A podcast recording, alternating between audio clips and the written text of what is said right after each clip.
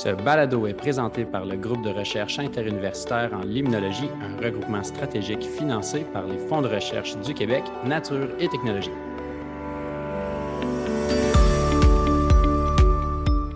Alors, bonjour à tous, ici votre animateur Pierre-Olivier. Au menu de l'émission d'aujourd'hui, un entretien avec le chercheur qui a repris le flambeau à titre de deuxième directeur du Grill, une chronique au sujet d'une espèce peu connue qui est possible de retrouver dans nos écosystèmes aquatiques d'eau douce et des réponses aux interrogations du public concernant l'impact des vagues des bateaux sur les lacs. C'est parti!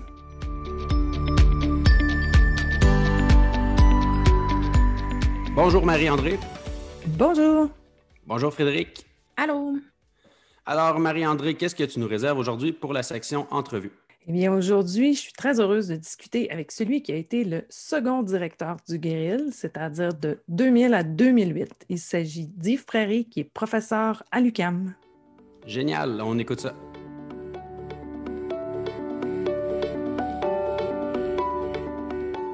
Bonjour Yves. Bonjour Marie-André. Yves, avant de parler des années où tu as été directeur du Grill, puis on va parler aussi de tes recherches, évidemment, euh, j'aimerais en apprendre plus sur toi, de, quelle région du Québec tu viens, puis euh, me raconter aussi la façon que tu t'es intéressé à la science. Euh, moi, je viens de la petite ville de Saint-Jean-sur-Richelieu. Alors, j'ai grandi là-bas. et j'ai toujours été intéressé par la science. Je me souviens au primaire, on m'appelait toujours le petit savant. Euh, et euh, ben voilà, j'étais toujours intéressé, par la science. Je ne savais pas dans quel domaine de la science je voulais aller, mais je savais que c'était pour en science, pour être en science. Euh, et j'ai suivi en fait un petit peu le parcours de mon frère, qui est, de 5 ans, mon aîné, qui est lui-même qui a fait son bac en biologie. Puis j'ai un peu pris cette voie-là. Puis, donc, en voyant ton frère comme ça, est-ce que tu savais, tu savais déjà que tu allais faire des études universitaires? Pour toi, c'était pas quelque chose de, nouveau ou tu savais que ça existait? Puis, euh? Euh, oui, c'était pas mal clair, euh, très jeune, je dirais. J'avais aussi, j'ai eu une période où, j'ai hésité entre la science puis la musique. Et hmm. ça, ça a été. j'ai pensé pendant un bout de temps, peut-être pendant aller en musique, plus qu'en sciences, mais j'ai vite réalisé que mon talent était plus en sciences qu'en musique. Puis, est-ce que la musique fait encore partie de ta vie euh, aujourd'hui, par contre? Ah oui, absolument. Ça n'a jamais quitté euh, ma vie. Euh, j'ai eu différentes phases. Je suis plus flûtiste, qui était mon premier instrument, mon premier dans le sens, mon plus important instrument. J'ai fait du piano aussi. Maintenant, je fais plus du, euh, du chant choral. Hmm, intéressant. Ça aide à balancer un peu euh, la vie scientifique, hein? Exactement. Puis ensuite, comment tu as fait pour choisir? Tu étais au bac, là, tu savais déjà que tu allais continuer aux études supérieures. Puis euh, ton, ton, choix de sujet ou comment, comment ça s'est passé pour toi? Est-ce que tu as eu coup de foudre pour un chercheur ou pour un sujet ou pour. Oui, en fait, j'ai été très chanceux. Euh, je disais que je venais de Saint-Jean. J'ai donc fait mon secondaire, mon cégep à Saint-Jean. Puis là, quand il était le temps d'appliquer pour euh, des différents programmes universitaires, euh, je voulais être différent de mes amis. Alors, j'ai décidé d'appliquer dans une université anglophone, même si je ne parlais pas un mot d'anglais à cette oh époque-là. T'aimais les défis? Hein? oui, ou c'était c'était soit l'entêtement ou, la naïveté, là, je ne sais pas, mm. peu importe. Euh, alors, je suis allé à l'Université McGill dans un programme qui n'existe plus aujourd'hui. Il y avait à cette époque-là un programme en biologie marine à Montréal. Mm. Et euh, j'étais dans ce programme-là. Et c'est au cours de la deuxième année où là, j'ai eu, euh, en fait, même à la première année, j'avais eu un prof qui m'avait vraiment, vraiment impressionné. Et à la fin de ma deuxième année, il m'avait offert euh, un, poste d'été, une job d'été euh, dans le Grand Nord, à Shefferville. Hmm. Euh, et, c'est là que j'ai, pour la première fois, travaillé dans le milieu aquatique. Et c'est là vraiment que j'ai eu le, coup de foudre pour cette discipline-là. Donc, est-ce que tu as poursuivi au cycle supérieur à McGill aussi? Oui, oui. En fait, euh, j'ai poursuivi avec le même professeur qui m'avait embauché. et lui, il m'a admis tout de suite au PhD après le bac. Le, seul problème, c'est qu'il est décédé deux mois après que j'ai commencé. Alors, j'ai dû me, retourner, comme on dit. Ben et, euh, mais j'étais chanceux parce qu'il y avait plusieurs autres collègues de McGill qui, ont bien voulu euh, m'encadrer. J'ai joué aussi avec l'idée, euh, dans cette période un peu, un peu incertaine, d'aller ailleurs pour faire mes études supérieures, mais finalement, j'ai trouvé que ce qu'on m'offrait à McGill était, était directement... En fait, ils, m'ont permis de continuer de faire ce que j'avais débuté avec l'autre. OK. Puis, euh, c'était à quel sujet? Euh, c'était euh, sur le transport d'éléments nutritifs dans les rivières, surtout. Dans les ruisseaux et les rivières. Et même si ce n'était pas leur expertise aux, autres professeurs qui ont bien voulu mm-hmm. m'encadrer après, après, le décès du premier, euh, ils ont décidé de, me laisser poursuivre dans cette euh, voie-là. Et l'essentiel de ma thèse, en fait, a été sur le transport d'éléments nutritifs dans les cours d'eau, surtout dans les cours d'eau de la région de l'Estrie. OK. OK. Mm. Puis, ça t'a mené euh, au poste que tu occupes aujourd'hui de professeur à l'UCAM. Est-ce que quand tu étais au doctorat, tu pensais vraiment que tu aurais la chance d'enseigner au Québec? Est-ce que c'était quelque chose dans ce temps-là qui était, euh, j'oserais dire, un peu plus possible qu'aujourd'hui? Euh, je ne sais pas si c'était plus possible qu'aujourd'hui, mais chose certaine, j'étais prêt euh, à m'exiler si, si, si, la vie était pour me mener là. Mais la, la chance a été que durant l'année suivant la fin de mon doctorat, lorsque j'étais donc en postdoc en Allemagne, il y a eu deux postes qui sont ouverts en même temps à Montréal. Un à l'UCAM et un à l'Université de Montréal. Et euh, on, m'a approché pour les deux. J'ai appliqué aux deux. On m'a approché pour les deux. J'ai passé une entrevue aux deux. Et euh, c'est, en fait, c'est l'UCAM qui m'a donné la première sa réponse. et j'ai dit oui avant même d'avoir la réponse de l'Université de Montréal. Wow. On a déjà, nous, on a parlé, euh, on a interviewé la première directrice dans, le, dernier euh, balado euh, du grill. Là, toi, tu as été le deuxième directeur. Quand tu as pris la direction du grill, c'était le c'était juste là, la crise, la crise médiatique des, algues bleu-vert allait commencer. Tu ne devais pas t'attendre quand tu as pris le flambeau que d'avoir une part aussi grande dans les médias que, que tu as eu. Ça a été un peu plus tard, en fait. Euh, c'était plus au, milieu des années 2000 que vraiment la, crise des cyanobactéries est, survenue. Euh, euh, au, début de ma direction du grill, c'était plus euh, strictement la recherche qui, mm-hmm. était, qui était notre mission au grill. Euh, ça l'est toujours. Mais le, côté, le côté plus médiatique, peut-être, du grill est venu justement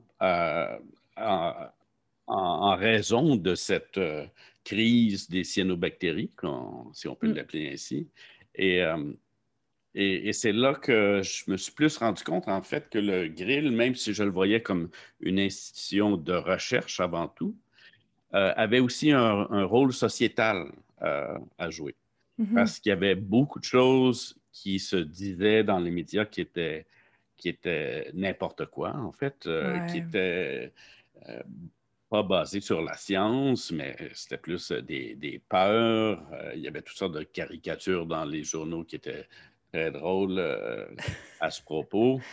et, et, là, je me suis rendu compte, OK, les, gens veulent, aimeraient en connaître plus, mais la, crise, c'est peut-être pas le, meilleur moyen pour véhiculer de, des informations solides. Mm. sur le fonctionnement des lacs. Et c'est vraiment ça qui m'a fait plus comprendre, en fait, le rôle sociétal que, que, nous, en tant que scientifiques, on peut jouer. Et le grill en tant qu'institution scientifique. Oui, puis ça, a coïncidé en plus avec l'organisation du congrès de la CIL à Montréal. Je vais te laisser expliquer c'est quoi la, la CIL.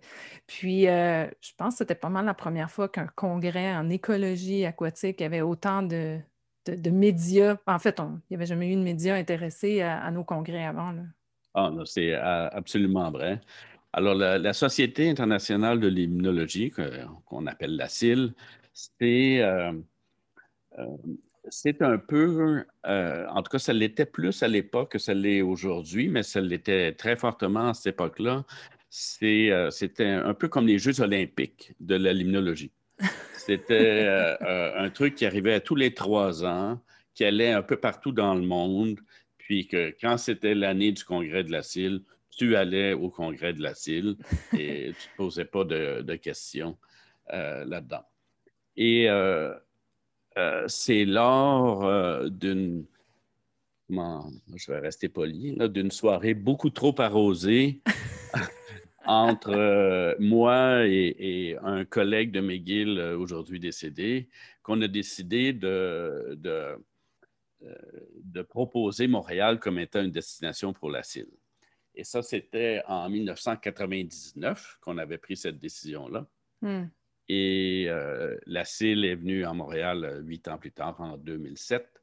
Euh, et, c'était effectivement le, plus grand congrès d'écologie aquatique qu'il y a jamais eu en Amérique du Nord, je pense. on avait attiré environ 1500 personnes et c'était précisément au plus fort de la crise des cyanobactéries. Alors, mm-hmm. c'était là, soudainement, tous les médias voulait, euh, voulait profiter du congrès pour euh, faire des entrevues avec plein de personnes, plein de chercheurs, parce qu'on avait toutes les, sommités mondiales qui étaient à Montréal, qui étaient descendues à Montréal pour ce congrès-là. Et donc, dans l'organisation du congrès, on, avait dû embaucher des spécialistes de médias qui, qui nous bouquaient les rendez-vous, qui nous bouquaient les entrevues euh, à la télé, à, la radio, dans les médias écrits, etc. Euh, donc, je me souviens plus combien d'entrevues j'ai fait pendant cette semaine du congrès, là, mais c'est à plusieurs douzaines. Euh, oui, on avait même fait une soirée grand public en plus. je ne sais pas si c'était le soir, mais un événement grand public parce qu'on sentait le, besoin aussi de vulgariser parce que ces conférences-là n'étaient pas très, très accessibles moins d'être euh, actif en recherche. Oui, tout à fait. Oui. Puis, quand tu penses à tes années là, euh, à la direction du grill, comme ça, y a-tu des, réalisations ou une orientation que tu as donnée au grill? Ben, peut-être justement celle-là. Mais c'est quoi qui, qui, qui était le plus fier ou que tu trouves qui a été le plus notable? Ben, comme changement, je dirais que c'est celui que je viens de décrire. C'est cette ouverture euh, à la société, euh, un retour vers la société, mm-hmm. ce que la société nous, donnait en termes de, financement d'infrastructures et tout. Euh, donc, pour moi, ça a été le plus grand tournant.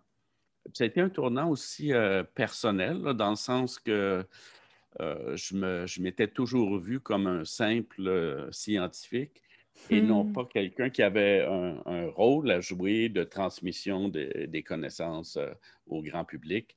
Et, cette période-là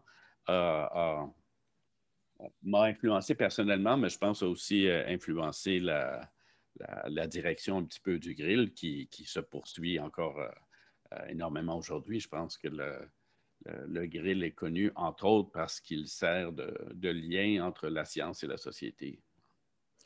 Oui, puis, puis en plus, euh, on a parlé euh, du grand congrès de la CIL, mais euh, on n'a pas dit, on a participé au forum sur les lacs. tu faisais des conférences à, ces endroits-là, les forums nationaux sur les lacs. tu conseillais les ministres aussi à un moment donné pour le plan d'action des algues bleu-vert. Donc, ça a été vraiment très large, la contribution. Puis, ben, là, tu nous as parlé de ta direction, mais maintenant, tes recherches, aujourd'hui? Sur quoi ça porte? Euh, qu'est-ce qui t'intéresse? oui.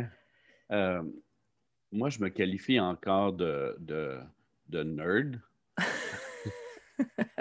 C'est-à-dire que quelqu'un qui est intéressé avec euh, tout ce qu'on ne connaît pas, tout ce qu'on ne comprend pas. Et, moi, mes recherches se situent vraiment à une interface complexe, l'interface entre la, biologie, la chimie puis la physique des lacs. Puis c'est d'ailleurs une des choses qui m'a toujours attiré de la limnologie. C'est, on parle souvent de, de multidisciplinarité.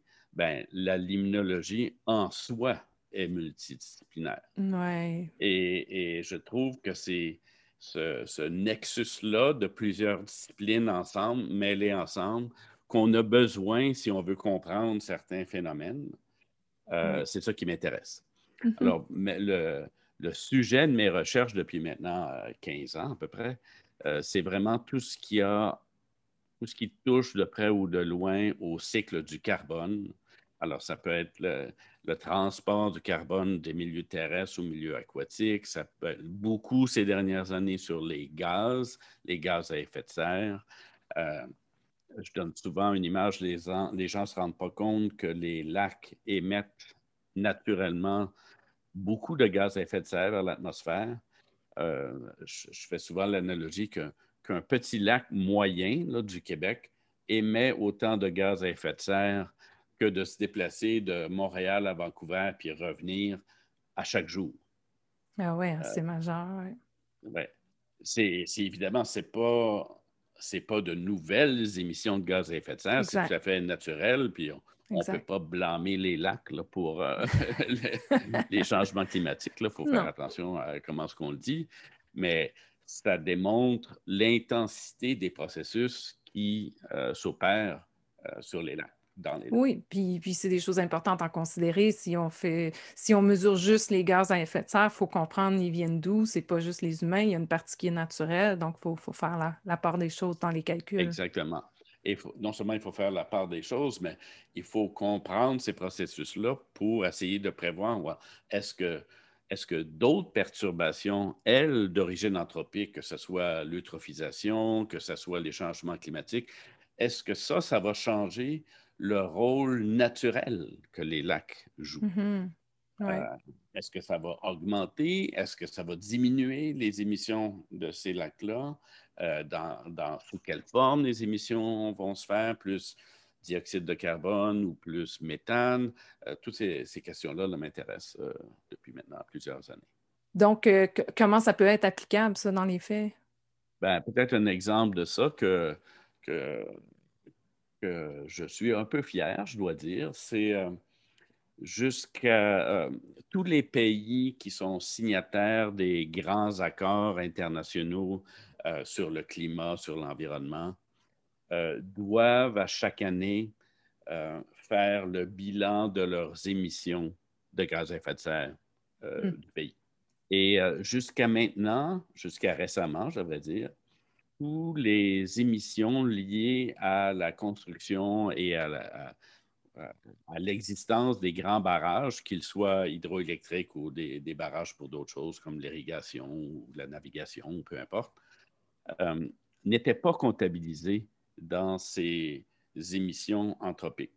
Hmm, et euh, depuis 2016 à peu près, je faisais partie d'un groupe de travail du GIEC, et on s'est rencontrés à, plusieurs reprises euh, sur euh, l'espace de deux, trois ans. Et on a écrit en fait un, rapport méthodologique qui dit, qui décrit comment les pays peuvent comptabiliser ces, émissions-là provenant des réservoirs. Et euh, ça a été adopté en, mai 2019 à Kyoto, au Japon. Et ça, c'est quelque chose que que, je suis particulièrement fier parce qu'il y, a une grosse partie de cette méthodologie-là vient de nos recherches ici qu'on a faites au, Québec, en fait. Euh, Donc, sans, quoi il manquerait vraiment une portion importante là, dans, le calcul.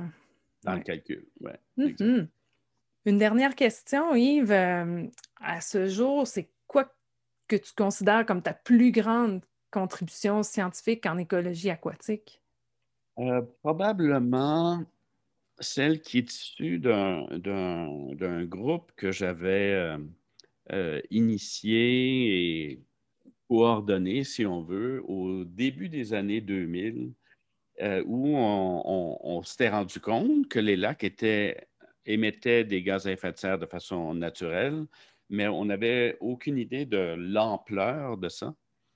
Et c'est un groupe international, puis on s'est réunis euh, trois ou quatre fois en Californie, euh, aux États-Unis, euh, pour essayer de mettre en place les calculs nécessaires pour savoir, OK, est-ce qu'on parle d'une quantité infime ou d'une quantité importante?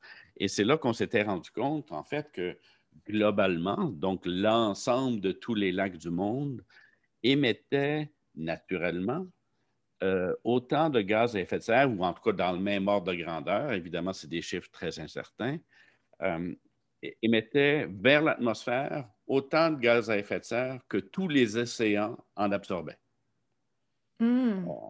OK. Euh, et, on comprend que les, les, océans, c'est environ 80% de la planète, tandis que les lacs, c'est à peu près 3% des continents.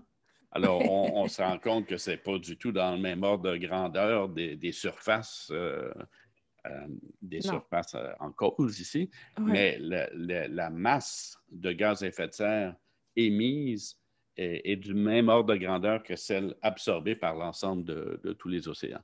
Et ça, ça a comme généré quasiment un nouveau domaine de recherche en limnologie. Oui, je comprends. Mm-hmm. Depuis ce temps-là.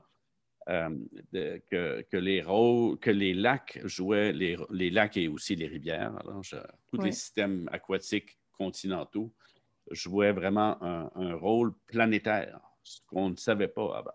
En tout cas, euh, c'est une, très belle carrière que tu as déjà derrière toi. J'espère que la retraite, ce n'est pas pour bientôt. Là. Euh, c'est une question que je me pose à moi-même. oui, puis on sait très bien qu'il y a plusieurs types de retraite pour les chercheurs. Il y a la retraite de l'enseignement, mais vous continuez d'être aussi occupé à faire de la recherche ou une, vraie de vraie retraite à quitter complètement. Oui, euh, je ne sais pas où est-ce que je me situe là-dedans. J'ai eu la, chance d'avoir mon poste universitaire euh, très jeune. Euh, donc, euh, ça fait suffisamment longtemps que je suis là que je pourrais prendre ma retraite très bientôt. Euh, mais il me reste encore quelques années, là, facilement. Puis le, plus important, c'est que j'ai encore beaucoup de plaisir avec mes étudiants.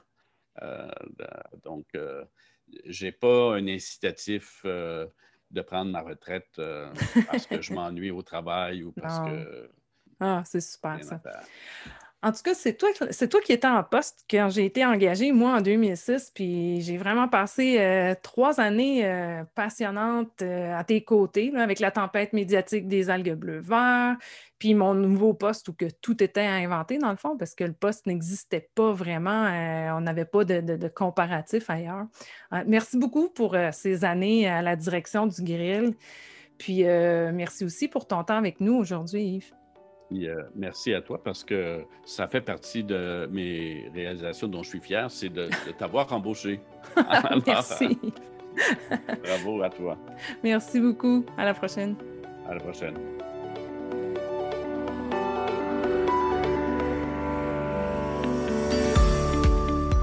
C'était vraiment génial comme entrevue. Euh, je trouve qu'il apportait vraiment une vision intéressante concernant la mission du grill puis les objectifs euh, par rapport au grand public aussi. Oui, il faut dire qu'il a vraiment baigné dans l'univers médiatique plusieurs mois. pendant cette, période-là, il a fait partie de comités ministériels. Il a donné tellement de conférences grand public. Donc, tous ces événements-là nous, ont mis en lien direct avec les besoins du milieu. Absolument, absolument. Merci beaucoup, euh, Marie-André, pour l'entrevue. On poursuit avec Frédéric pour la chronique aquatique. De quoi on parle aujourd'hui, Frédéric? Aujourd'hui, on parle d'espèces qui vivent en eau douce, qui sont peu connues et que je trouve vraiment fascinantes. Il y en a trois qui m'ont particulièrement intéressé. Puis pour faire durer le suspense un peu, ben, je vais présenter un seul organisme aujourd'hui, puis les autres vont être dévoilés dans les deux prochaines émissions. Que je commence aujourd'hui avec la larve de trichoptère. Bon, c'est quoi ça, les trichoptères? Ben, c'est des insectes qui ressemblent à des petits papillons de nuit brunâtres, un peu comme les mythes. Puis on les distingue surtout par leurs ailes. Celles des papillons sont couvertes d'écailles, alors que celles des trichoptères sont membraneuses et couvertes de poils.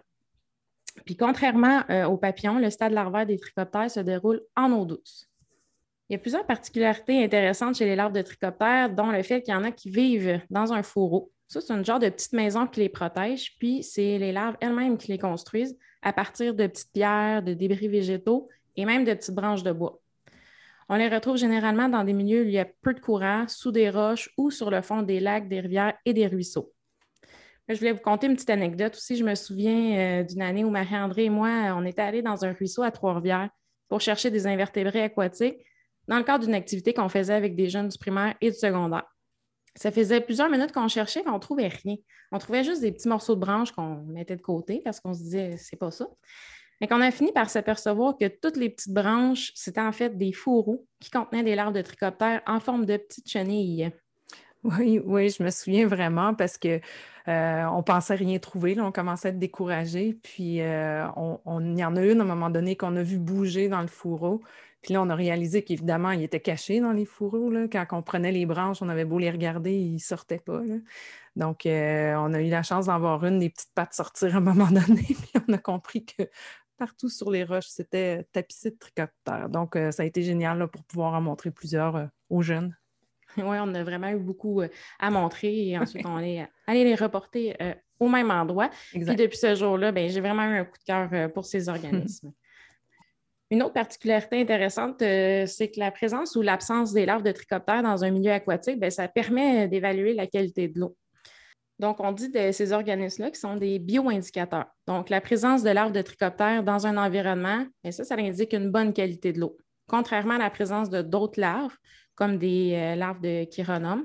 Ça, c'est de minuscules vers de vase rouge, mais ça, ça indique une mauvaise qualité de l'eau.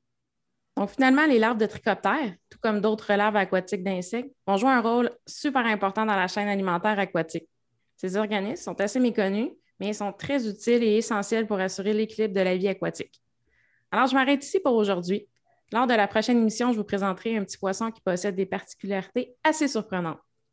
Un grand merci, Frédéric. Fait intéressant. Je me souviens aussi euh, de la capacité d'adaptation des tricoptères qui construisent leurs petits fourreaux avec des matériels disponibles dans l'environnement euh, immédiat. Euh, c'est vraiment impressionnant de voir le résultat. Donc, j'invite les, auditeurs et auditrices à acheter un œil en ligne. Ça vaut vraiment la peine d'aller voir ça. c'est maintenant le moment de répondre à une question envoyée par notre public. Celle-ci provient de M. Jean-François Vinet qui nous dit on entend souvent dire que le brassage des sédiments favorise le relargage du phosphore dans la colonne d'eau. Est-ce un fait vérifié et quantifié? Quelles sont les conditions les plus favorables et y a-t-il des recommandations en termes de vitesse et de profondeur pour éviter ce problème? Oui, alors comme M. Vinet parle de vitesse et de profondeur, il faut comprendre qu'il parle de l'impact des bateaux à moteur sur le brassage des sédiments dans le fond de l'eau. Pour euh, le relargage du phosphore dans la colonne d'eau, selon les connaissances scientifiques actuelles, il y a certainement un, potentiel que du phosphore soit libéré ou utilisé avant que les particules qui, se sont levées du fond, qui ont été remises en suspension, ben, se redéposent de nouveau. Donc, euh, par contre, on ne connaît pas de publication scientifique spécifique à ce sujet-là qui a examiné l'ampleur du phénomène. En termes de remise en suspension des sédiments en zone littorale, euh, on a justement Yves Prairie et son étudiante Sarah Mercier-Blais qui ont travaillé sur ce sujet-là. Donc, ce n'est pas un hasard si on en parle aujourd'hui, puisqu'on vient tout juste de parler avec, euh, avec Yves. Eux, ils ont tenté de comprendre l'impact des vagues de wakeboat sur la resuspension des sédiments dans la zone littorale pour ceux qui ne connaissent pas les wakeboats, c'est des bateaux qui sont optimisés là, vraiment pour créer une vague de grande taille. Ça, permet aux gens de faire du surf sans utiliser de corde derrière le bateau. Les résultats de leur recherche suggèrent qu'avec la grande énergie dégagée par les vagues de wakeboat, ce type de déplacement-là devrait se faire au minimum à une distance de 150 mètres de la rive pour limiter de trop brasser les sédiments, puis aussi éviter une érosion précipitée euh, des rives. Puis si on veut vraiment aucun impact, ça prendrait une distance de 300 mètres de la rive pour que les vagues là, redeviennent comparables à des vagues naturelles qui peuvent être présentes sur un lac. Euh, cette étude-là, c'était seulement en lien avec les bateaux qui dégageaient des vagues de forte énergie, avec les wakeboats. Mais les résultats obtenus pour un déplacement normal, de wakeboat sans, sans, faire des fortes vagues, ça peut quand même nous donner une idée de, la, de grandeur là, pour des bateaux plus normaux à, à moteur. Euh, puis, on trouvait que ça provoquerait peu d'impact euh, quelque part entre 200 et 300 mètres de la rive. On peut peut-être se dire, oui, mais quand il y a une tempête de vent, là, il peut y avoir des vagues des fois sur les lacs, puis ça va aller roder les, rives, puis brasser aussi les sédiments dans le fond. C'est vrai, mais c'est naturel, puis on ne peut rien y faire. Ce qu'on peut faire, c'est éviter d'empirer la situation en créant des vagues artificielles. Puis en plus, les vagues artificielles, ben, ils ne sont pas nécessairement dans le même sens que les vents de tempête, puis ça se pourrait qu'elles affecter des zones fragiles qui ne sont pas habituées euh, aux aléas de la météo, comme ça. Donc, en conclusion, je dirais que le moins on perturbe un milieu naturel, puis ben, le mieux il se portera. Ah, mais merci Marie-André. Voilà un sujet de chronique qui pourrait faire des vagues. J'ai pas pu m'en empêcher. Désolé, la porte est grande ouverte. Alors, c'est ici que se termine notre émission pour aujourd'hui. On remercie encore une fois Yves Prairie pour l'entretien et M. Vinet pour la question. À la prochaine émission, on échange avec Pierre Magnan qui a été à la direction du grill de 2008 à 2015. On va parler d'un petit poisson d'eau douce très particulier que je ne nommerai pas. Question de garder la surprise jusqu'à la prochaine émission. Et comme à l'habitude, on va répondre à une question parmi celles que vous nous aurez envoyées. À titre de rappel, le lien pour le faire se retrouve dans la description de l'émission d'aujourd'hui. C'était vos hôtes Pierre-Olivier, Marie-André et Frédéric. Un grand merci à tous.